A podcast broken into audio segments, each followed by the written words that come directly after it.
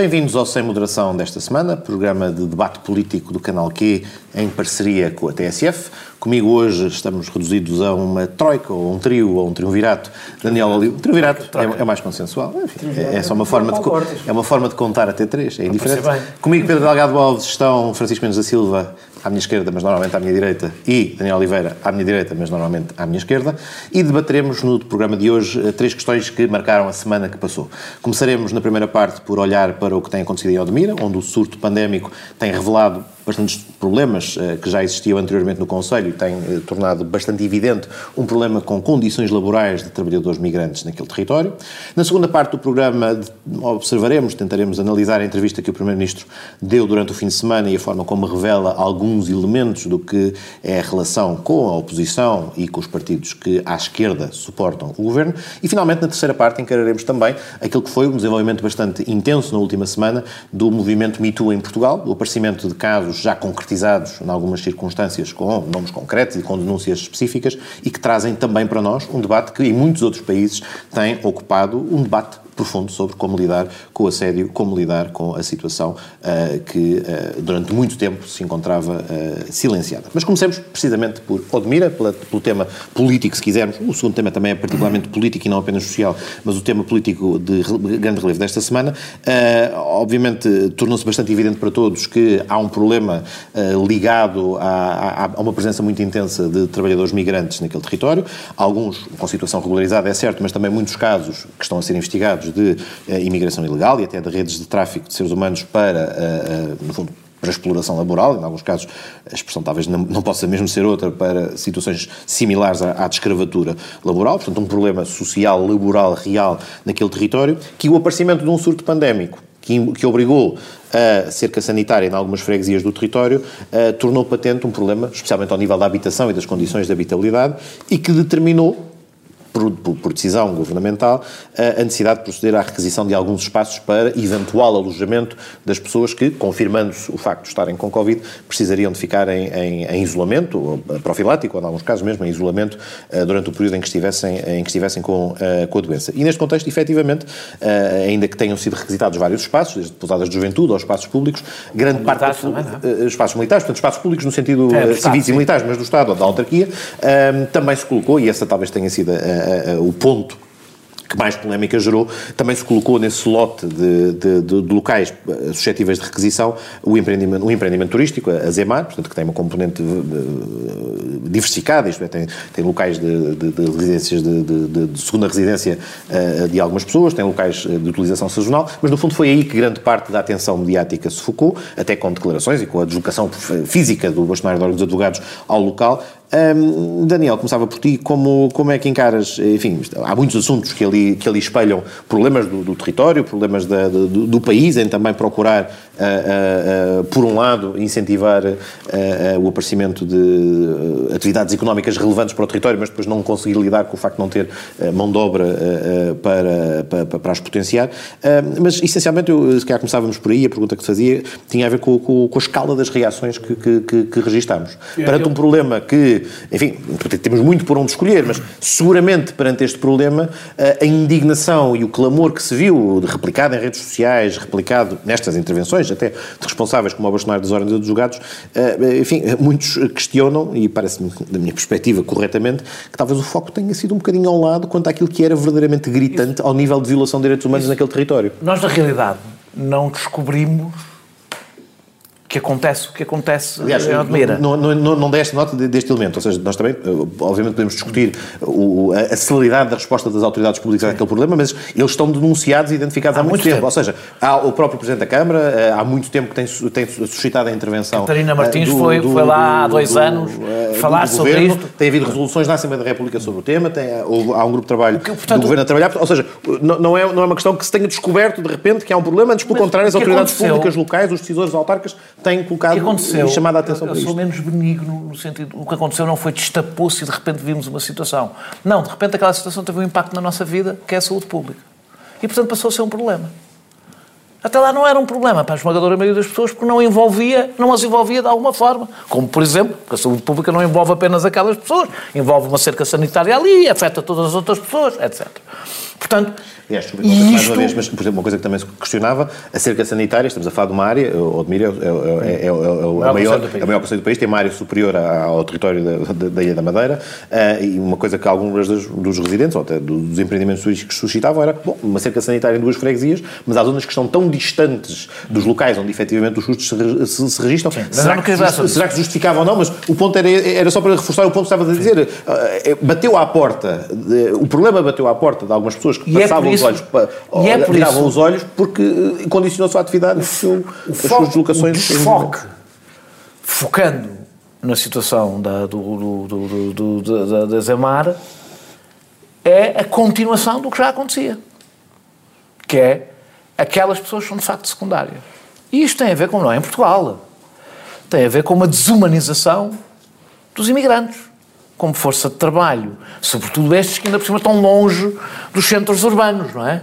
Uma desumanização, tem ali uma função, são armazenados... Uh, anónimos. Uh, anónimos, estão ali, uh, a ideia é, quando não forem precisos, ir embora e há uma total desumanização. Isso continuou.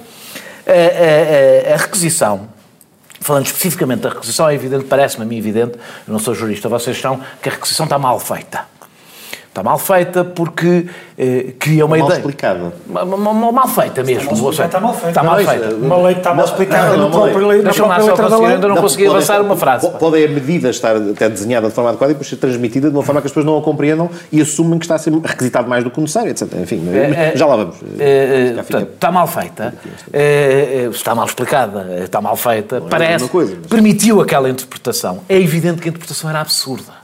Eu não acredito que alguém de boa fé pelo menos com alguma, não estou a falar sequer dos moradores, estou a falar do bastonário, etc., acreditasse realmente que o Estado passava pela cabeça pôr os imigrantes na casa daquelas pessoas com os seus pertences. Só isso, quando mais não seja por outra razão, do ponto de vista prático, isso era tão difícil que não fazia qualquer sentido. Portanto, qualquer pessoa mas de boa é fé. Isso não esteve em cima da qualquer... Não, não, mas é que durante todo este tempo foi dito que sim. Discutiu-se isto. lá, deixa-me lá, deixa lá desenvolver um bocadinho. Estou a fazer duplo papel. Ou seja, já percebemos, será a parte que é gerida pelo empreendimento, parte não privada e serão 100 pessoas e é a última ah, depois da utilização de outras coisas. Portanto, nem sequer sabemos se serão 100 pessoas. nem sequer sabemos se serão, será utilizado. É, é, é, eu acho que a, a, a, a, dramatização teve a ver com a possibilidade de afastar um investidor, percebemos, não é? Que poderia salvar aquela, aquele resort. E, e, e, tudo o resto que estava à volta do, do, do, e poder até depreciar do ponto de vista económico aquele, aquele espaço, bah, quando nós sabemos que não sei quantos restaurantes fecharam, que respiravam saúde, não estavam na situação que aquilo estava, fecharam, faliram, pessoas ficaram sem emprego, bah, eu posso até ter alguma empatia com a situação específica das pessoas que têm ali a sua casa de férias, mas convenhamos, tendo em conta aquilo a que assistimos no último ano, não é propriamente a situação mais dramática, muito longe disso, que, por razões de saúde pública, levaram a. criaram vítimas em coisas bem mais profundas que sua casa de férias, é perder emprego, perder, perder uh, to, todo o investimento de uma vida em pequenas empresas, etc. E, sobretudo, é incomparável com o problema que estava ao lado. E isso é que me deixou perturbado, porque isso diz também porque é que há o problema ao lado. Não é só porque ah, incomoda-me, não é aquela coisa, porque é que ligam tanto, há uma coisa mais importante ao lado. É que isto explica como é que, aquilo é, como é, que é possível que aquelas pessoas vivam naquelas circunstâncias. Este, quando, se mesmo quando a coisa se destapa, nós vemos imagens, vemos números, sabemos de tudo, temos um bastonário. Isto deve ter sido talvez o momento do humor negro mais extraordinário, que é o bastonário da Ordem dos Advogados. É, parece que este propósito solicita. Eu confesso que não percebi logo a notícia. Quando ouvi no princípio, o bastonário solicita a intervenção da Comissão dos Direitos Humanos da Ordem, eu fiquei à espera. Pois, com o problema de direito. Não, por causa dos proprietários das marcas. Parecia uma piada de mau gosto. E isto diz um olhar sobre uma parte da sociedade portuguesa. Sobre e, aliás, vou dizer-te, alguma hipocrisia com que algumas pessoas fingem que isto está a incomodar muito a maneira como aquelas pessoas vivem. Não estou a dizer que é, ficam contentes, não sequer estou a dizer que são racistas, não estou a dizer. Estou a dizer que, para uma grande parte dos portugueses, nós temos. Isto também destaca uma coisa: temos a mania que recebemos muito bem os imigrantes. Não é verdade. Recebemos mal os imigrantes. Poderá ser, não é? Pode, poderá ser porque não temos condições, porque somos pobres, porque, porque de repente há uma atividade económica e. Poderá ser por, isso, por todas estas razões. Mas recebemos em geral mal dos imigrantes. E quando tu vês, um, destapou-se aquela coisa que já tinha sido conhecida, a Helena Roseta escreveu sobre ela, aquela autorização para fazer contentores dentro das explorações, para a, eh, a, a, a, habitação dos trabalhadores agrícolas. O que diz também não é uma realidade especificamente portuguesa, hein? mas diz também... Ali entrecruza o problema de parte de, de, das explorações serem parque natural, que Sim. tem condicionantes que impedem a construção. Obviamente, não estou, não, não estou, calma, não estou a justificar que, a solução é adequada, é contentores. O problema é que, como obviamente, tu, não... Como tu vês pela Smart, não, como tu vês pela Smart, é possível, é possível fazê-lo sem contentores. Claro com condições de habitabilidade decentes e não tratando os, os, imigrantes como alfaias agrícolas, que na realidade é como são tratados. É como se fossem material agrícola. E termino dizendo, portanto, para mim é um erro de Costa, do, do, governo, que na realidade não fez nada, bem, além de toda a gestão absolutamente como de costume de cabrita em todo, todo, este processo. Depois tens, a, a, acabo só falando da Associação de Proprietários, que tu ouviste indignado, de proprietários não, a Associação de Produtores, indignadíssimos com a cerca sanitária, quando é preciso dizer, não, mas a cerca sanitária, os principais responsáveis são vocês. São, são, é que, é, se temos que encontrar um primeiro responsável pelas condições em que vivem aquelas pessoas, são as pessoas que as contratam, que não garantem eh, eh, condições de habitabilidade. Não podem dizer nós não temos nada a ver com isso. Claro que têm, não é? Estão no meio do nada. Portanto, têm que garantir, no meio do nada, peço desculpa às pessoas do Admira, mas... Não é nada no, sentido, longe Sim, de centros urbanos. Eu acho longe de centros urbanos. E, portanto, é... cabe-lhes a eles condições, garantir condições dignas de habitabilidade para as pessoas que, a quem pagam mal, muito mal, e, e, e que estão ali a trabalhar. Portanto, e se há um problema de uma epidemia ali que não se resolveu e não resolveu, resolveu-se no resto do país, tem muito a ver com as condições de habitabilidade. Portanto, os produtores, em vez de dizerem meia-culpa, vêm indignar-se com o Estado por o Estado estar a socorrer uma situação que eles e o próprio Estado, mas antes de mais eles não resolveram. Francisco da perspectiva precisamente deste. Enfim, não quero fazer a mesma pergunta, mas há aqui uma componente de, de, de, sensibilidade jurídica que eu acho que falhou a muitos dos intervenientes e das pessoas que tomaram partido. Ou seja, a parte frágil, a parte que careceria de proteção, uh, aqueles junto dos quais, uh, enfim, não digo apenas a ordem, mas uh, junto do qual os poderes públicos, que a ordem também é poder público, portanto é uma associação pública, mas que uma das suas missões é precisamente assegurar, ou pelo menos contribuir para que todas as pessoas que careçam de apoio jurídico o tenham e não, não, não, não, não com isto relativizar as outras falhas ao nível de, da resposta habitacional, das respostas sociais, mas mesmo da, da, dimensão mais jurídica, choca, se quisermos, o, o foco, o tiro ao lado de não perceber onde é que estava a comunidade que mais apoio precisava dos seus dos seus, dos seus vizinhos, dos seus concidadãos, ou neste caso não concidadãos, mas das pessoas que com elas partilhou o, o, espaço. E, de facto, quando olhamos para, para, para, aquilo que tanto se disse e escreveu sobre a crise e o efeito uh, regenerador que a crise podia ter no dia seguinte, isto é daqueles momentos em que nos podemos ficar a sentir particularmente pessimistas quanto ao que podemos ter aprendido ou não com este, com este ano e meio que já levamos de Covid-19. Tens uma visão da natureza humana bastante benigna, mais do que a minha. Uh, eu, concordo que a pandemia eh, destapou muita coisa, ou melhor, uh, aquilo que nós dizíamos no início, que ia destapar muitas desigualdades, muitas fragilidades do nosso tecido social, uh, ia acontecer, mas aqui não é exatamente isso que aconteceu. O que aconteceu foi que nos, que nos houve um momento em que nós não pudemos deixar de olhar para é aquilo que ali está. Que, que aquilo que tocaram, não é? Para aquilo que ali está. Quanto a. Eu, eu compreendo que há, no fundo, duas realidades. No fundo, vocês separam isto em duas realidades e perguntam qual é que é mais importante. É a violação dos direitos dos proprietários ou a violação dos direitos humanos Mas agora não das pessoas. nenhuma violação dos direitos dos proprietários. Das, eu já lá vou também. Eh, o problema, em primeiro lugar, é que o, a comunidade dos proprietários, e até posso utilizar isto aqui em itálico ou com aspas, é muito mais presente na, na comunicação social do que a outra. Até porque, e isto não estou a desculpar, estou só a sublinhar ainda mais a tragédia disto tudo, porque as próprias pessoas daquelas comunidades imigrantes sentem que em Portugal, mesmo naquelas condições, se calhar estão em melhores condições do que dos sítios de onde vêm. E vê-se isso muito, às vezes, na, nas entrevistas, nas, algumas entrevistas que foram, algumas entrevistas que foram feitas. E isso é bastante perturbador, utilizando um, a palavra do Daniel, e é bastante entristece-me eh, bastante, deixa-me até bastante uh, incomodado que vi algumas entrevistas e que eu vi que as pessoas com alguma naturalidade, sim, nós estamos aqui, estamos aqui com outras pessoas, o dinheiro depois, o dinheiro não me é pago aqui, é transferido para a conta que eu tenho no Bangladesh ou lá onde é que é, porque fica lá com a minha família e eu aqui fico só com o que dá para uh, sobreviver. Ou seja, nós estamos a nós não estamos a olhar para, para imigrantes, estamos a ver, estamos, eu, pelo menos se calhar a minha... Uh, nós podemos olhar para isto do ponto de vista do humanismo como do, do humanismo universalista uh, uh, liberal, ou que seja, como também do, do, cristi, do cristão. E, e, uma pessoa olha para ali, não, quer dizer, não são imigrantes, não são pessoas do Bangladesh ou da Índia ou de onde é que seja, são seres humanos como nós. São seres humanos como nós e que nós não conseguimos claro, estão, aceitar que. Vindo uma realidade possam... mais miserável, estão estão dispostos a aguentar, mas é, claro, é, é esse o claro, papel é aquela, é, que nós aqui temos, é não permitir que isso seja exatamente. assim. Exatamente. Assim como nós dizemos às pessoas que vêm para Portugal, vocês têm que se comportar de acordo com os valores que são a média, aceitável, aceitáveis como média, uhum. ou, como, ou, aceitáveis hum, uh, latamente na nossa, na nossa, comunidade nossa comunidade constitucional, a nossa comunidade constitucional também tem, tem que tratar todas as pessoas que vêm para cá de acordo, de, de acordo com, os nossos, uh, com os nossos valores. E isso, por isso é que há entidades de mediação. E a Ordem dos Advogados é uma entidade de mediação.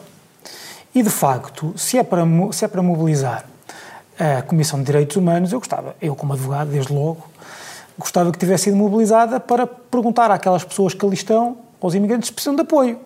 Que são os que têm mais dificuldade em conseguir, não é? Provavelmente precisaram mesmo. Assim, como vimos, há relatos de situações de pessoas que estão perfeitamente legalizadas e, portanto, têm a sua situação regularizada, mas também há, há suspeitas que estão a ser investigadas pela Polícia Judiciária de situações de imigração ilegal e até daquelas situações em que as pessoas são privadas dos seus títulos de residência que ficam na, na posse do, do, do, empregador ou do, do explorador e, portanto, há situações bastante graves da necessidade de apoio, de, mas, apoio, de apoio jurídico. Deixa-me então, teres mais, é lembrar que os proprietários de Zemar tinham um advogado. Deixa-me lá, deixa-me lá. Tinham um advogado. Só dizer qualquer coisa também sobre isso. Quanto aos proprietários, nós já sabemos, a, primeira razão pela qual eu disse há pouco, eh, o, o, os proprietários foram mais bem tratados do que os imigrantes, é fala, falaram mais, têm mais acesso à, à comunicação social e, eh, do ponto de vista relativo, sentem-se mais injustiçados do que os próprios, do que os próprios eh, imigrantes, é, porque apesar de tudo... não, e, não é isso, e apesar, porque apesar de tudo as condições dos imigrantes, lá está, aquilo que eu disse há pouco, é trágico, não, não, não, não acho que diminua, uh, uh, que diminua a gravidade da situação, mas os imigrantes não sentem tanta necessidade de protestar contra as suas uh, condições. De, estão numa situação em que protestar pode ter consequências claro, bastante pesadas para a sua vida. Mas a situação, a razão pela qual nós, a principal razão pela qual houve o protesto dos proprietários é porque o governo foi absolutamente incompetente no, na, na, forma como tratou. Porque não é só porque o despacho, eu vi o despacho, o despacho é suficientemente ambíguo para, para permitir aquilo.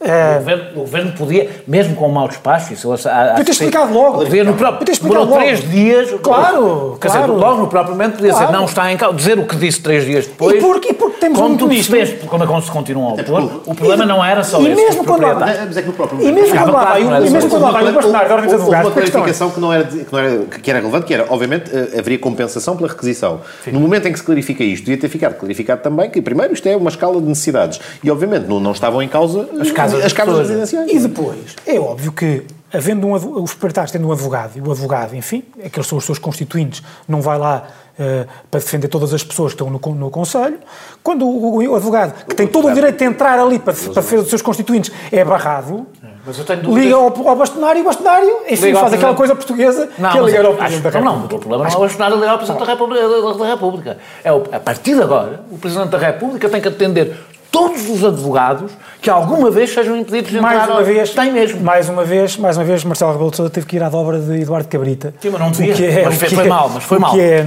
uh, o, o, que é uh, um, trágico.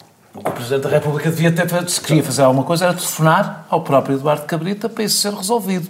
Não era ele próprio, claro, não pode ser. Não é? Já estamos Mas ligou, discutir, ligou ao Eduardo já- Cabrita. Reparem que já estamos a discutir como é que é esta. Como é que esta. Como é que não, a não, já estamos a discutir como é que esta anomalia institucional funcionaria da forma menos, e- menos absurda. deixa-me só dizer uma coisa. Só é só uma frase. É só. Espalhou-se o termo ditadura, que é uma coisa que me anda a, a encanitar bastante, a facilidade com que hoje, hoje em dia, por qualquer porcaria, se utiliza a expressão ditadura. Vi muito em todo lado, ah, acordámos numa ditadura por causa da requisição. Ditadura é aquilo muito próximo disso em que vivem aqueles imigrantes. São os únicos em Odmira que conhecem uma realidade próxima da ditadura, ou pelo menos que não conhecem uma realidade próxima da democracia. Com esta importante nota, concluímos a primeira parte do Sem Moderação. Regressamos depois do intervalo para discutirmos a entrevista e analisarmos a entrevista do Primeiro-Ministro deste fim de semana. Até já. A opinião. Pensar o país e o mundo com marca própria. Todos os dias, depois das nove, a opinião de Miguel Poiares Maduro, Daniel Oliveira, Inês Cardoso, Raquel Vaz Pinto, Paulo Baldaia, Rosália Amorim e Rita Valadas. A opinião. Todos os dias, na TSF. Bem-vindos à segunda parte do Sem Moderação desta semana. Vamos então analisar a entrevista do Primeiro-Ministro e talvez, se calhar, eh, as reações à entrevista do Primeiro-Ministro. Eu vou começar por ti, Francisco. Eh, A entrevista, enfim, focou-se, eh, como, é natural nestas entrevistas mais, de maior fundo que o Primeiro-Ministro dá, focou-se na análise da situação política, da- da- da antecipação do que podem ser os próximos meses, da ideia de que uma crise será, neste contexto, um, de evitar a todo custo e que dificilmente alguém se atravessará por ela, mas depois também as reações à, à entrevista e até diria que houve mais reações à direita, se quisermos, ou mais reações eh, da parte do Rui Rio do que propriamente em relação a, outras a outras observações, a outros comentários da entrevista. Mas eh, nota-se, eh, ou pelo menos denota-se, da forma como o Primeiro-Ministro descreveu e encarou o líder da oposição, que a relação não se encontra, enfim, já viu melhores dias, se quisermos, a nível, de, pelo menos, da sua, da sua, da sua da sua projeção exterior, digamos assim, e também a resposta de, de Rui Rio eh, esteve um pouco, eh, manteve esse, esse, esse registro eh, de crispação.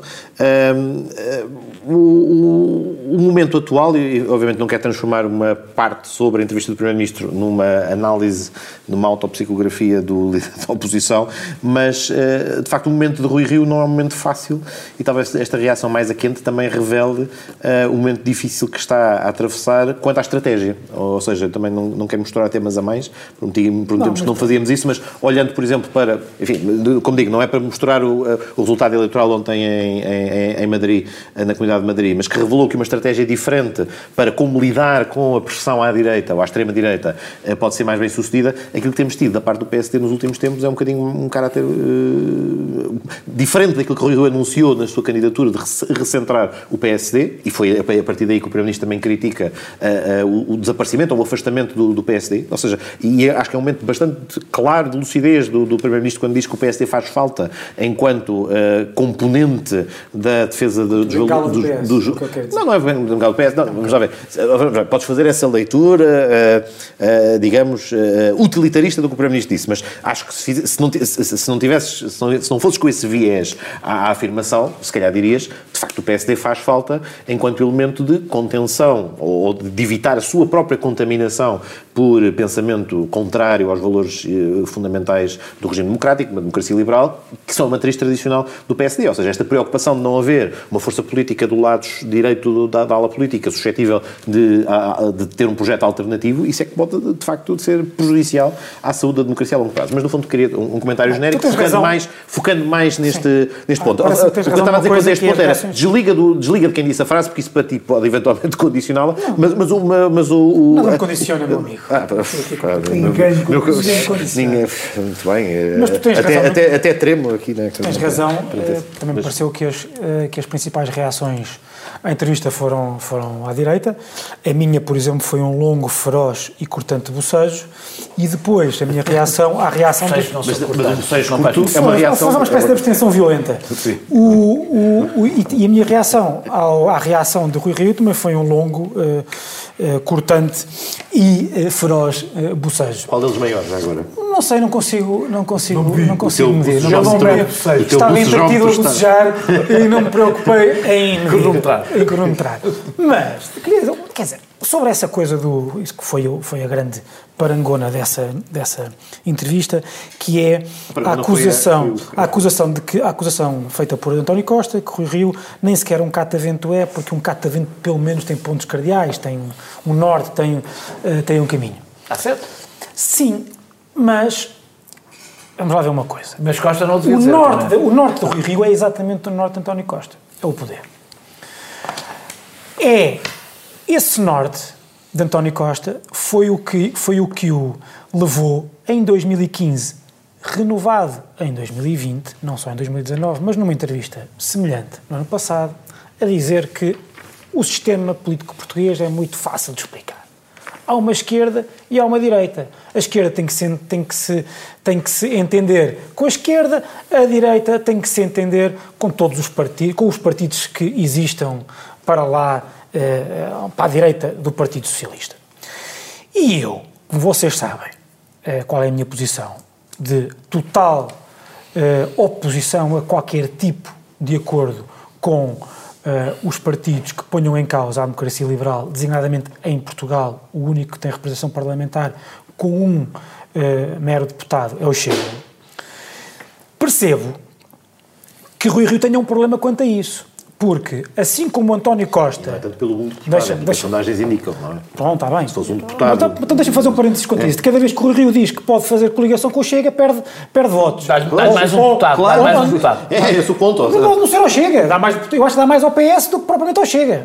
Porque o Chega, a minha, dá a minha sensação. Perde- perde ele dois e distribui-os. A minha, a minha- a minha- a minha- muito sinceramente, eh, e digo isto com tristeza e até com eh, alguma nostalgia, olhando com alguma Até nostalgia, votos ao Bloco alguma nostalgia Para o meu para o PS. passado, para o meu passado de empenhamento, de empenho político, a mim parece-me, olhando para as sondagens, que o Chega, o que o Chega faz é substituir o CDS. Não mais do que isso. Não apenas. E se calhar E não, um bocadinho do Então PSD. vai- vai- Acho que um bocadinho do PSD vai liberal- bocadinho mais. iniciativa mas liberal, não, de tudo, a mas não tem um liberal também- fulgor de uma coisa nova. Mas- não tem um fulgor, não tem um fulgor de uma mas coisa olha que- absolutamente, absolutamente. Para já, eu estou a ver, estou a ver sondagens. Eu só discordo, enfim, para para Mas poder assim, ter um terceiro intervenção. Eu acho que a iniciativa liberal, apesar de tudo, tem mais tem idêntico sucesso na entrada no eleitorado do CDS. Partilham, Ou seja, partilham e uma parte do eleitorado do Eu acho que PSD. chega, vai buscar, vai buscar eleitorado a mais locais e vai buscar eleitorado à abstenção. Sim, mas não vai, não vai para fazer o sorpasso do PSD, para, a meu ver. Nem de longe, não, não, nem de longe, nem de perto. Nem de longe, nem de perto. Aliás, vê-se, aliás, vê-se. Vou continuar, onde bateu, é? continuando este parênteses. Todos os estudos de opinião mostram que o líder partidário mais impopular é André Ventura. E, portanto, cada vez que a direita, os partidos da direita dizem, nós, diz ao eleitorado, nós poderemos fazer uma coligação com aquela pessoa, que é só o líder mais impopular, a Estão a- tendência estão é a o a- eleitorado fugir desses partidos. Parece-me óbvio, mas se calhar sou eu que, que sou demasiado rudimentar nestas análises e, e se calhar há pessoas com, com mais, mas para já as sondagens estão a dar razão. É estão a dar sondagem, razão a esta. A história do resto da Europa também te dá razão. Continuando, continuando. Sítio. Continuando, mas eu não, não, não, não, não, não, não preciso de muito mais tempo, pelo menos nesta primeira. O, o, o- eu percebo até certo ponto Rui Rio. Quer dizer, porque se António Costa, que historicamente até era um, visto como um líder, apesar, das, do, do- apesar da, eh, das- da- do, do- do que aconteceu em Lisboa, da sua história em Lisboa, mas era um líder que era visto centrista, nunca, tinha, nunca, se tinha, nunca tinha dado a entender que podia fazer acordos com a esquerda. A primeira coisa que fez foi dizer que há uma similitude de propósitos e de programa com o Partido Comunista e com o Bloco de Esquerda e, a- e a- e a- e o sistema político divide-se exatamente ao meio. Para quê? Para porque tem o- todo o aparelho a precisar, de, a precisar de alimento. Eu também percebo que Rui Rio, que seja muito difícil a Rui Rio, perante um aparelho que está mais, muito mais faminto, muito mais faminto, muito mais faminto que o do Partido Socialista, eu percebo que o Rui Rio, enfim, ou morre politicamente ou tem que arranjar alguma forma de poder chegar ao poder. Como eu, como, como eu vos disse, acho que até este- não só do ponto de vista moral e político é errado, mas também é estrategicamente errado. Depois, quanto à, à parte hum, eh, eh, da geringonça e da esquerda, há aqui um problema. Ah, ainda sobre o Rui Rio. Rui Rio dá uma conferência de imprensa para falar do ataque pessoal. Mostra bem o que é que é Rui Rio. Rui Rio mede sempre a política consoante a sua circunstância pessoal, os seus ódios pessoais, as suas, uh, os seus ódios, é de, pessoal os seus ódios de estimação. Rui Rio não diz uma única coisa sobre a grande notícia relativa ao governo da última semana, que é o escândalo de ter escondido o programa de reformas que está acoplado ao dinheiro que vem no PRR. Quer dizer, é, é, aquela que é uma coisa que seria absolutamente uh, indesculpável se fosse um governo da direita. Que, que, obviamente o Partido Socialista, o Bloco de Esquerda, o PC, todos os partidos não perdoariam e não sairiam da, da agenda mediática durante semanas a falar sobre a falta de requisitos democráticos de um Primeiro-Ministro. E Rui Rio não diz uma única coisa com, com o mínimo de força sobre isto. O, o, o, o governo que passa os dias a dizer o, onde é que vamos gastar o dinheiro que vamos receber, não diz nada sobre as contrapartidas que nós vamos ter nos próximos anos e que são o programa de governo de qualquer governo. E essa é uma grande. Passando agora para a questão da geringonça, esse é que é o grande, o grande problema de uma. Do, da, da, da, é, é, será o grande entrave a uma futura geringonça. É que o Bloco de Esquerda e o PCP, aliás, como todos os partidos da direita, já sabem ali uma coisa, se, querem, se, se, quiserem receber o dinheiro que vai ser necessário para governarem, então vão ter que fazer aquelas reformas. E aquelas reformas já estão acordadas com Bruxelas.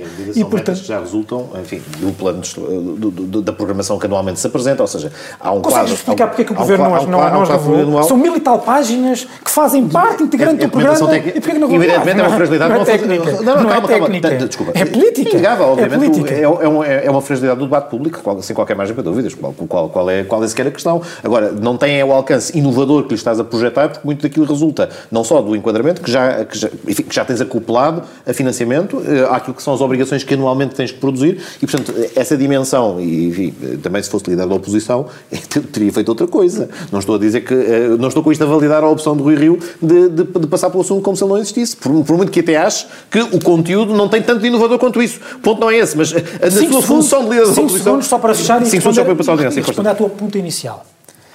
Quando dizes não é fácil para o Rui Rio fazer a oposição, como é que não é fácil? Ah, eu não disse que era fácil. Eu disse não está a ser fácil. Não está a ser porque, fácil porque, porque, ele, não é, é porque ele se colocou num Aqui, caminho. Apareceu uma bola a saltar em cima da. à frente da área. E Rui Rio resolve estar para canto. Foi jogar ping-pong? Uh, não, está a jogar outra modalidade. Está a estar para o punhal. Está a jogar outra modalidade, aliás, é muito Daniel, uh, para comentar um bocadinho, acho que desculpa, tens menos tempo do que. Mas uh, arranca e já veremos. Eu, eu soube o que António Costa disse sobre Rui Rio, ele não disse mentira nenhuma, não é? Não há nada que António Costa tenha dito sobre o Rio que seja falso. O namoro, Só tem a grande legitimidade o, para isso. É que... o, namoro, o namoro com a extrema-direita, as contradições na conversa sobre o julgamento da tabacaria, eu subscrevo tudo. Não sei se o Primeiro-Ministro, que não tem maioria, que estamos a passar uma crise pandémica, se a melhor estratégia seja aquecer a temperatura no confronto com os outros partidos ou seja, no lugar em que está, que é no meio de uma crise. Mas, as temperaturas que ele usou foram diferentes para um lado e para o outro. outro. Era só para, para poder. Já lá vou outro. Sim, o problema é que o Primeiro-Ministro é ciclotímico. E esse é um problema que cria, usando uma expressão que ele disse, um problema de confiança no, no Primeiro-Ministro.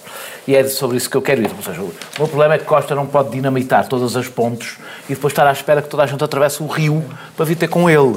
E António Costa, há dois anos que se entretém a dinamitar pontos para um lado e para o outro, conforme o momento político lhe dá mais jeito. E como nunca, e como nunca o faz de forma mais ou menos, fica. O Primeiro-Ministro já utilizou termos sobre o Bloco de Esquerda que são que o PSD nunca na sua história utilizou sobre o CDS. Nunca. Hum. Nunca. Bah, talvez no tempo do cavaquismo, não sei. Barroso chamou, num, num debate, chamou quase pronto. nazi ao Portas. Pronto, eu não queria, pronto, eu não queria falar de Durão Barroso, estava a falar de pessoas a quem atribuo alguma, alguma coisa. Pronto. Eh, primeiro, o Durão Barroso só foi esquecido. O Barroso já foi um bocadinho mais de correrio, mas. Então não é isso que eu estou a dizer. Atribuo algum, alguns princípios. Alguma, acho, acho, não, não, não, acho mesmo. Durão Barroso é alguém completamente falho de princípios políticos, morais, éticos, todos os níveis. Eh, eh, bem, mas a seguirmos. Ou seja, desta vez dedicou os mimos a Rui Rio e no Bloco de Esquerda não foi o saco de boxe. E, é, e o meu problema com esta relação psicotípica foi há um ano Foi há um ano, não foi há um ano sequer, foi na, na, na última questão. Aí não foi, não foi propriamente António Costa, mas mandou uh, dirigentes do partido dizer sobre, sobre, sobre, o Bloco de Esquerda. Não passou um ano, foi no último orçamento. E, e, e eu acho que há duas possibilidades. Ou seja, agora isto também foi lido como um namoro. Ele até falou de casais que já se divorciaram e voltam-se a casar. Na cima, ele é sempre muito gráfico nestas coisas. É, é, é, ficou-se pelo registro civil? Sim, ficou-se. Há duas, eu tenho duas possibilidades e vou tentar ser curto, não sei quanto tempo tenho, mas vou tentar ser minutos. curto. Um bocadinho menos. Ah, quanto? Quatro. Ah, então está bem, dá. É, é, eu tenho uma versão mais cínica e uma versão menos cínica. Começo pela mais cínica, porque em geral, quando com António Costa, é aquela que se deve privilegiar, não quer dizer que seja a única possível. Eu estou convencido que António Costa, se tiver uma crise política, o melhor momento para ele ter a crise política, que ele o sabe, é no próximo orçamento.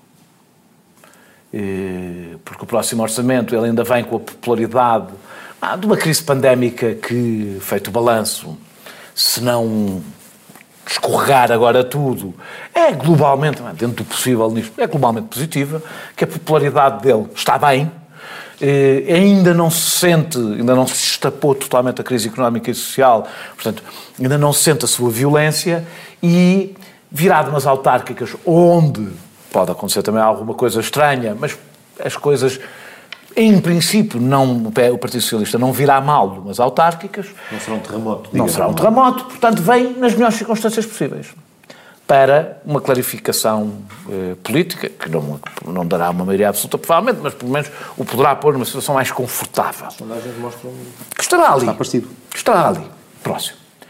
E, portanto, se ele quiser uma crise política, é agora que a quer. E para ter uma crise política precisa de dramatizar. E para dramatizar precisa de voltar a pôr o Bloco dentro do redil, porque agora ninguém vê o Bloco como parceiro do PS. Ou seja, se o Bloco votar contra um orçamento, não vai ser responsabilizado por uma crise política, porque o Bloco já não está, como votou contra o último, já não está dentro. Portanto, é o PCP que está. O Bloco trocou de posição com o PCP. Isto é a versão cínica e maquiavélica. É António Costa volta a namorar, nós também conhecemos relações tóxicas assim. Volta a aproximar-se de quem se divorciou para voltar a dar o chuto, não é? Para ser ele agora a dar o chuto, ou seja, e para poder vir a dramatizar uma crise política. Esta é para o caminho lindo mais. Eu não confio na boa fé de António Costa na sua relação com o Bloco de Esquerda. Isto não cínica a versão não cínica. Ele quer, precisa de nova estabilidade, precisa de umas condições de estabilidade, tendo em conta a crise económica, social, ou seja, ele é um estadista, percebe que a situação exige estabilidade política e aí o que conta não é o orçamento que vai ser apresentado em 2020, para 2022. É, do meu ponto de vista, é a, a, a execução orçamental do orçamento de 2021. Ou seja, Bloco de Esquerda e PCP não podem continuar a aprovar fantasias. E são fantasias que têm sido aprovadas. João Leão olha para o orçamento e executa o que o Partido Socialista propôs. Tudo o que foi acrescentado pelos outros partidos é como se não estivesse lá. É como se não estivesse no orçamento. E, portanto, e, e falo seguramente com o apoio, até porque não tenho o peso político que tinha Mário Centeno, falo seguramente com o apoio de António Costa. Se a execução orçamental de 2021 for semelhante à de 2020, onde nem o orçamento aprovado antes da pandemia foi executado, nem esse. Se for semelhante, mesmo o PCP fica numa situação muito difícil. Porque o PCP, há uma coisa que António Costa uh, tem que pôr na cabeça. Isto tem que ser, para ele se entender à esquerda, tem que ser como foi com o, o no primeiro mandato, na, na, na geringonça. Ou seja, tem que ser uma coisa que depois os partidos sabem ou não sabem aproveitar, o Bloco soube melhor do que o PCP, mas tem que ser uma coisa que seja boa para os três seja boa. E boa, mas, claro que tu dizes isto em público, ah, tem que ser é boa para o país, está bem, mas os, os partidos têm que conseguir explicar aos seus eleitores... Que vantagem é que cada um trouxe, trouxe. à relação e, portanto, e aos cidadãos. E, portanto, para explicar aos, aos seus eleitores, vale a pena votarem em nós, nós fazemos aqui a diferença. Ou António Costa percebe isto, e percebe que significa que uma geringonça 2 não lhe vai trazer conquista de votos à esquerda, quanto muito vai trazer conquista de votos ao centro, que é para aí que se vira, ou isto não tem hipótese de correr bem. E o meu problema é que eu acho que António Costa, com a verdadeira estratégica, que é a cínica, eh, quer, queimar, quer, quer secar tudo à sua volta. Quer conquistar o PSD, quer conquistar o Bloco, quer conquistar o PCP. Quer atirar o Bloco para, para, quer atirar o PSD para a extrema-direita, o Bloco para o espaço, o PCP para o seu regaço com o abraço de urso. E o fim disto está só tem Espanha no meio. É olharmos para a França e perceber qual é o fim disto. Se o Partido Socialista ocupa o centrão e mata tudo à sua volta, o resultado vai ser o que temos agora em França: ou o centrão ou a extrema-direita. E nisso o meu problema com António Costa não é, é, achar que o António Costa tem vistas curtas. Tem vistas curtas. Não consegue olhar para lá de dois ou três meses. É um homem muito inteligente, mas sem eh, nenhuma noção estratégica e pode bem vir a criar um problema político gravíssimo em Portugal se continuar com esta estratégia. E assim terminamos a segunda parte do Sem Moderação. Despedimos os nossos ouvintes da TSF, que podem ir a correr apanhar a emissão do canal Q ou podem ouvir no podcast mais tarde. E regressamos daqui a instantes para a terceira parte. Até já. É o mais emblemático programa de comentário político do país. Circulatura do Quadrado, com Pacheco Pereira, Ana Catarina Mendes, Lobo Xavier e Carlos Andrade. Circulatura do Quadrado, na rádio, todas as quintas-feiras, depois da uma da tarde e das onze da noite. Bem-vindos à terceira e última parte do Sem Moderação. Para esta terceira parte, iremos olhar para a forma como, nos últimos dias, nas últimas semanas, talvez, Portugal tenha começado a fazer uh, com outra profundidade uh, o debate que muitos países fizeram em torno do movimento Me Too. Portanto, da colocação na agenda, da possibilidade das vítimas de assédio, de, de, de, de violência, poderem uh, ter a possibilidade de expressar das mulheres vítimas de violência, vítimas de, de assédio, poderem ter uh, a segurança e o espaço público uh, para quebrar o silêncio e, uh, de alguma maneira, quebrar também o medo que muitas vezes inibia essa tomada de posição. É um debate que, como digo, já decorre e até Incidentalmente temos, temos eh, abordado o tema no programa, nunca, nunca dedicámos uma parte inteiramente a ele, mas mais do que o debate em abstrato que se calhar fazíamos porque o acompanhávamos de outras realidades, ele tornou-se e começa a tornar-se um debate concreto, um debate real na nossa sociedade, com casos reais, com denúncias uh, concretizadas por vítimas reais, com os seus problemas reais, com o impacto que isto tem na vida social. Portanto, enquanto uh, o país podia estar a fazer, se calhar, um, uh, um exercício de observador de fora, ou seja, não estava a fazer o debate com, como ele custa mais, que é, no fundo, interagir interagindo verdadeiramente com vítimas reais, com pessoas concretas, uh, ele passou, talvez nas últimas semanas, esta parte. Não, não, não sei se o, se, o, se, o, se o, momento inicial terá sido a entrevista da atriz Sofia Arruda, que uh, de alguma maneira. Mas o momento inicial desta fase? De, de, desta, não, desta fase, seguramente. Portanto, o, uh, depois outros casos surgiram, mas seguramente terá sido ali que. Enfim, primeiro, na, na, obviamente, no, no, meio, no meio onde a entrevista teve lugar, mas depois também nas redes sociais, que de facto ele readquiriu, ou adquiriu, outra vez espaço, espaço público na agenda agenda. Um, enfim, podemos eh, abordá-lo de, de, várias formas, eh, desde logo, como sabemos, eh, e, e é visível hoje novamente, a, a, nossa possibilidade de o analisar também é de um observador externo, até certo ponto, ou seja, somos, obviamente, todos cidadãos portugueses, mas não temos, de forma alguma, a possibilidade de nos colocarmos no papel de quem sofre diariamente, enfim, desde a, desde a discriminação mais, mais suave àquelas que se traduzem, de facto, em situações de assédio, enquanto um painel de três homens, e que normalmente falta o quarto elemento, que também é um homem, não temos a possibilidade de olhar para ele, senão enquanto observador. Mas, de facto, enquanto... Não, é só como não, observador. Não, observador, observador desta perspectiva, da observador da perspectiva da vítima. Ou seja, aqui, da, da, das, das, interações que podemos ter, nunca podemos, nunca, nunca podemos dar esse contributo, nunca podemos eh, fazer, tomar parte desse papel. Mas desse fazer uma mas, mas devemos fazer auto... Não, não, devemos participar, volto a dizer, enquanto cidadãos, enquanto pessoas que têm um espaço público esse, que é seu esse, e, portanto, devemos... Não, não fizemos essa...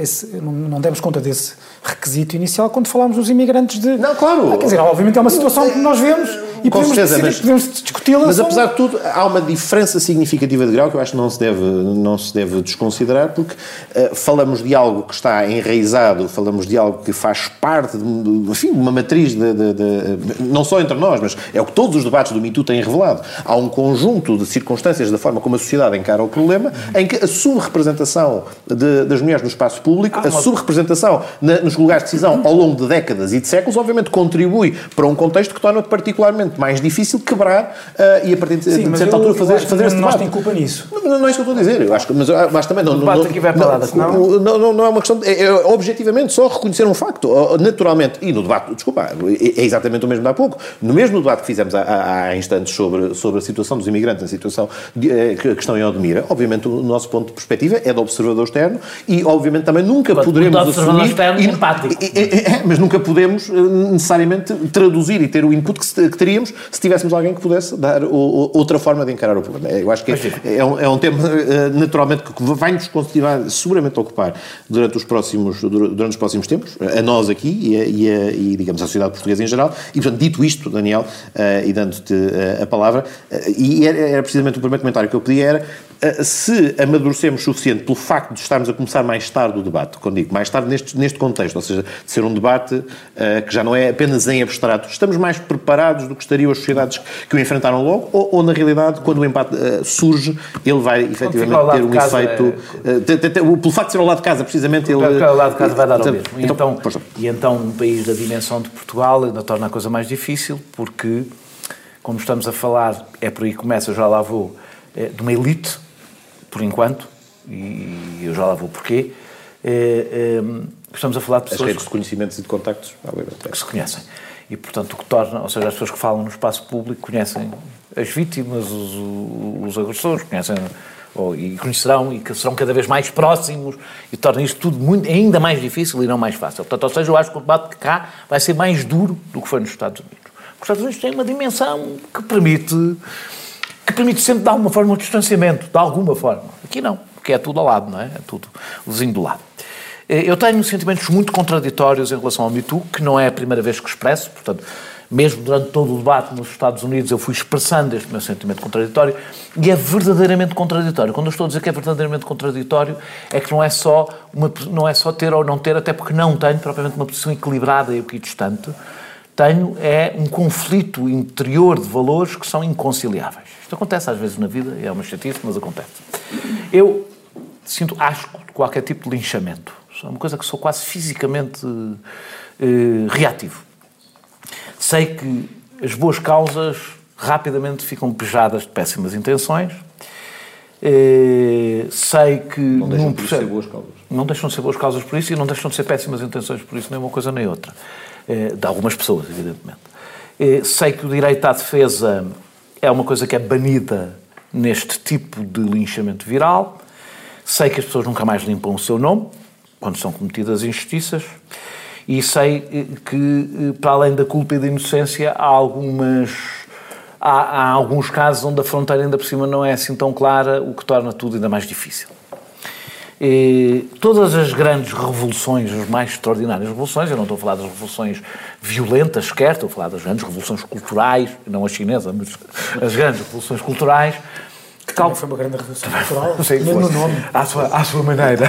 Ah. ah, ah, e, e provocaram vítimas inocentes, todas. E esta lógica é uma lógica terrível, porque ela justificou os maiores crimes do século XIX e do século XX não deixam é de ser revoluções por isso. E é esta a contradição. E não deixam de introduzir transformação que faltava por isso. Nós estamos a falar, neste caso, de uma revolução que mexe com a vida cotidiana, é mais profunda do que muitas outras coisas que a gente analisa e discute muito, e grandes mudanças políticas, é, entra, no, entra fundo, aliás, por isso é que é tão doloroso, entra fundo no cotidiano eh, eh, das pessoas. Eh, e isto já é uma consequência de uma revolução. Ou seja, mulheres que ganharam poder, poder simbólico, poder político, poder social, poder económico, e, e, e isto é a consequência. E, a coisa que mais ouço de mulheres eh, sobre este tema, acho que praticamente todas me dizem isto. Quando se fala sobre o assunto, é todas fomos assediadas alguma vez. Todas. Nós estamos a falar de uma coisa banal, cotidiana eh, eh, eh, generalizada e nem por isso menos violenta. que as mulheres, aliás, aprendem a suportar. Aquela frase, mulher séria não tem ouvidos, não é outra coisa senão a mulher aprender desde muito nova que a submissão faz parte do seu cotidiano. E, e, e isto não muda sem uma censura social, e agora quero, espero ser bem percebido, que envolve sempre algum medo. A censura social envolve sempre algum medo. Ou seja, há não sei quantos comportamentos que nós temos, seja pela lei, seja pela censura social, que não, comportamentos que não temos, que não os temos por medo, por receio das consequências que isso venha a ter. É, é, muitas pessoas perguntam porquê é que, porquê é que tanto tempo, porquê é que demoram tanto tempo, porquê é que é agora, contam histórias de há 10, 15, 20 anos. E eu não acho, nós falamos muito sempre, ah, não podemos olhar para o passado com os valores do presente. Isso baseia-se muitas vezes no equívoco, é a ideia que os valores eram todos iguais para toda a gente. Quem impõe os valores tidos como normais é quem tem poder. Por isso é que as mulheres aprendem que mulher séria não tem ouvidos e os homens não aprendem isso. Quem impôs estes valores foram os homens. Que eram quem tinha poder para impor valores. Em que o seu poder é reforçado. Portanto, os valores não mudaram porque, só porque a sociedade passou a ter outro ponto de vista. Até porque não mudaram. O assédio continua a ser banal. O que aconteceu é que há um conjunto de pessoas que têm a capacidade de recusar esses valores. Ganhar um poder eh, eh, político, social, económico, etc., para recusar esses valores. E, portanto, estão a fazer aquilo que a gente se queixa tantas vezes e que a gente já aqui debateu sobre assuntos completamente diferentes, que é a reescrita da história. E a reescrita da história, neste caso, não é uma reescrita coletiva, é uma reescrita individual e não é alterar os factos, é contar, é pôr, a, pôr, no, pôr no espaço público o que fazia parte do espaço privado. Tornar intolerável o que era tolerado. E isso que resulta desta mudança de poderes. E termino dizendo Porquê é que nós ouvimos, sobretudo, histórias no mundo do entretenimento, eh, do jornalismo, talvez da política, virão provavelmente da advocacia, ou seja, da elite? Porque foram essas as mulheres que ganharam poder. Ainda.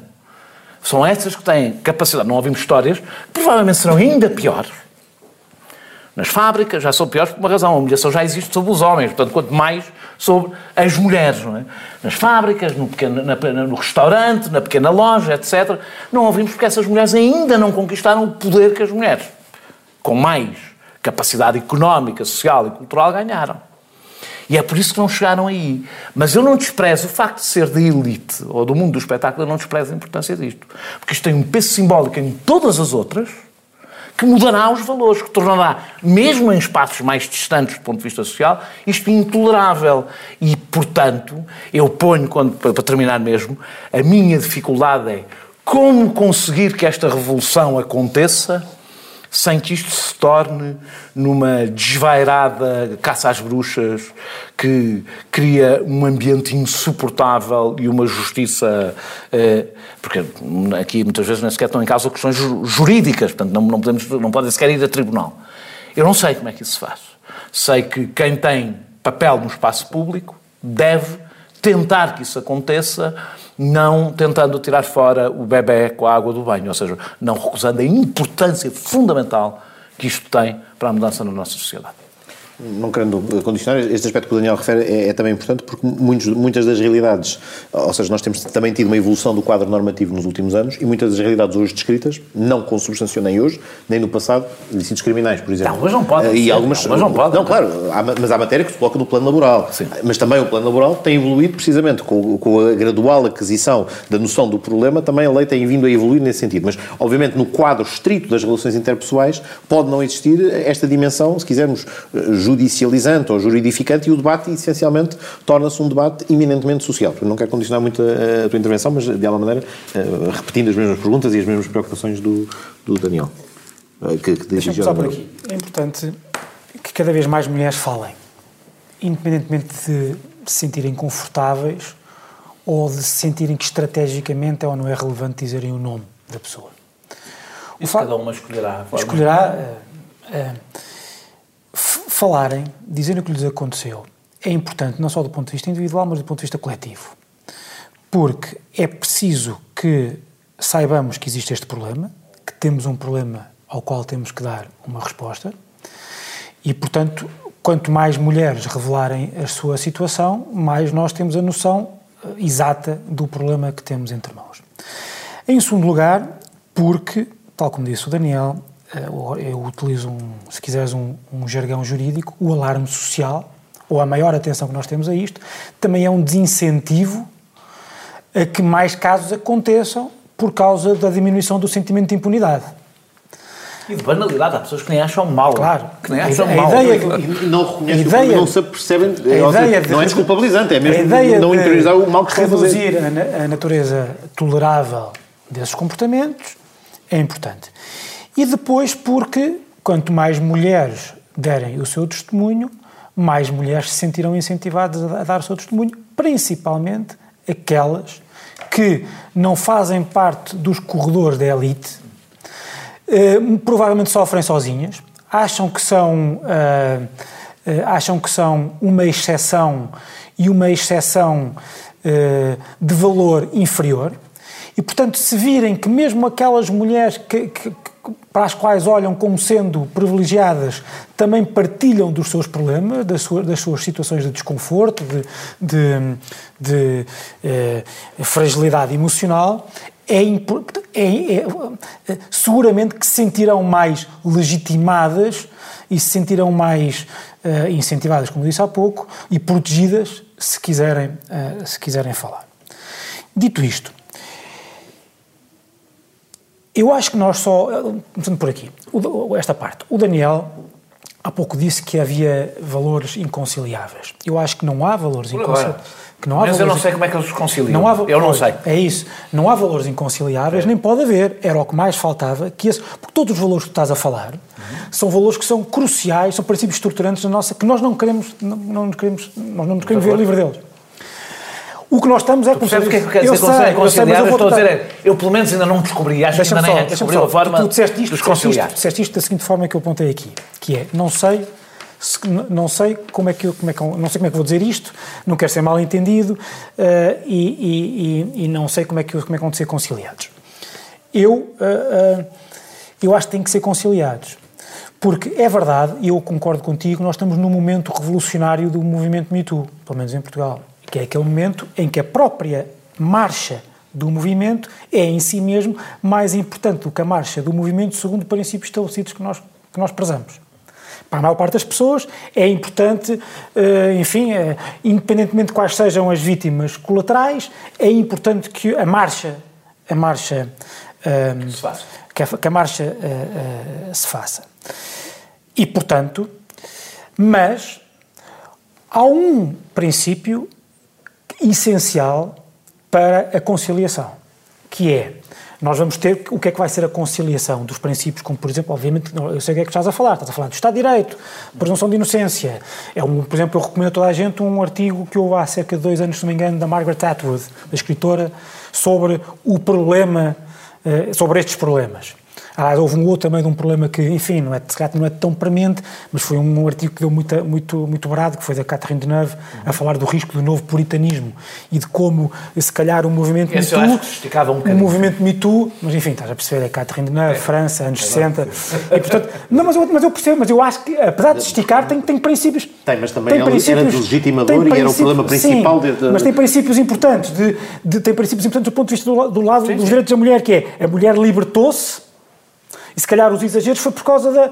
Não quero dizer que os exageros foram por causa da libertação da mulher, mas os exageros resultam de uma coisa boa que foi a própria. Uh, uh, uh, ou de um contexto em que houve coisas boas, é completamente diferente. Já estamos no fim, não queria interromper. Eu sei, ó, Pedro, está bem, só que reparem, isto é muito difícil. Cada vez que tu dizes, ah, quando queres falar dessa coisa, parece que a pessoa está a esticar. Não, não, não, não, é só, é, é só que o ponto é que o artigo da Catarina provavelmente Começaste logo a dizer que nós não tínhamos direito de falar isto, quase me sentindo culpado de estar aqui a falar só com homens perante isto. Uma pessoa também tem que ter cuidado Desculpa, é só o ponto é que o artigo da Catarina, o de Margaret Atwood, é de facto o spot on. Não é bom a gente começar o, artigo, o debate sobre o artigo da Catherine Deneuve, porque para isso as pessoas tinham que o ler. Tinham que o ler, mas ali há ali mais riscos naquele artigo do que outras. Mas enfim. Sim, está bem, deixa-me só dizer isto. Para mim é importante, porque eu comecei por dizer que é, é importante as, pessoas, as mulheres falarem, ou as pessoas, enfim, também há situações de assédio, seguramente de homens, apesar de se eu consigo apostar um pulmão que são claramente eu aposto menores. Os dois, não? É? Os dois, pá, enfim, eu sou mais conservador, pá, não sei, eu, sei ficar sem os dois é um bocado. Em relação a isto, aposto os dois. Fica a esmagadora maioria dos casos de assédio são Mas, homens, são mulheres, aposto os dois. É, um, é, a conciliação, o que é que é conciliação? A conciliação é um processo que vai ser longo, em que nós vamos definir conceitos, vamos definir limites, vamos definir, vamos fazer definições legais, morais, etc. E isso é impossível sem teres a ilustração de casos concretos. O debate só vai ser feito quando começarmos a sério a falar de, uh, de, casos, de casos concretos. Os problemas que eu referi no início, que tu também referiste, também só se põem quando começas a falar de casos concretos. Claro, Antes não se põe. Uh, Antes é. E aí é que vai ser o problema, porque aí é que a questão vai, se vai colocar. Porque sendo verdade, porque sendo verdade que o, o, o, a generalização do, do movimento MeToo é bom no sentido que legitima e incentiva o aparecimento de mais denúncias, de mais histórias. Também, por outro lado, se nós não tivermos cuidado com esses princípios que prezamos, também pode ser um incentivo uhum. em sentido contrário. Bom, com esta reflexão, que seguramente nos continuará a ocupar nas próximas semanas e nos próximos, nos próximos debates, num debate que a sociedade portuguesa inicia ou aprofunda, encerramos o Sem Moderação desta semana. Regressaremos uh, em formato uh, de uh, tetrarquia na próxima semana e despedimos de todos vós neste dia em que se assinala os 200 anos do desaparecimento de Napoleão Bonaparte. Até a semana.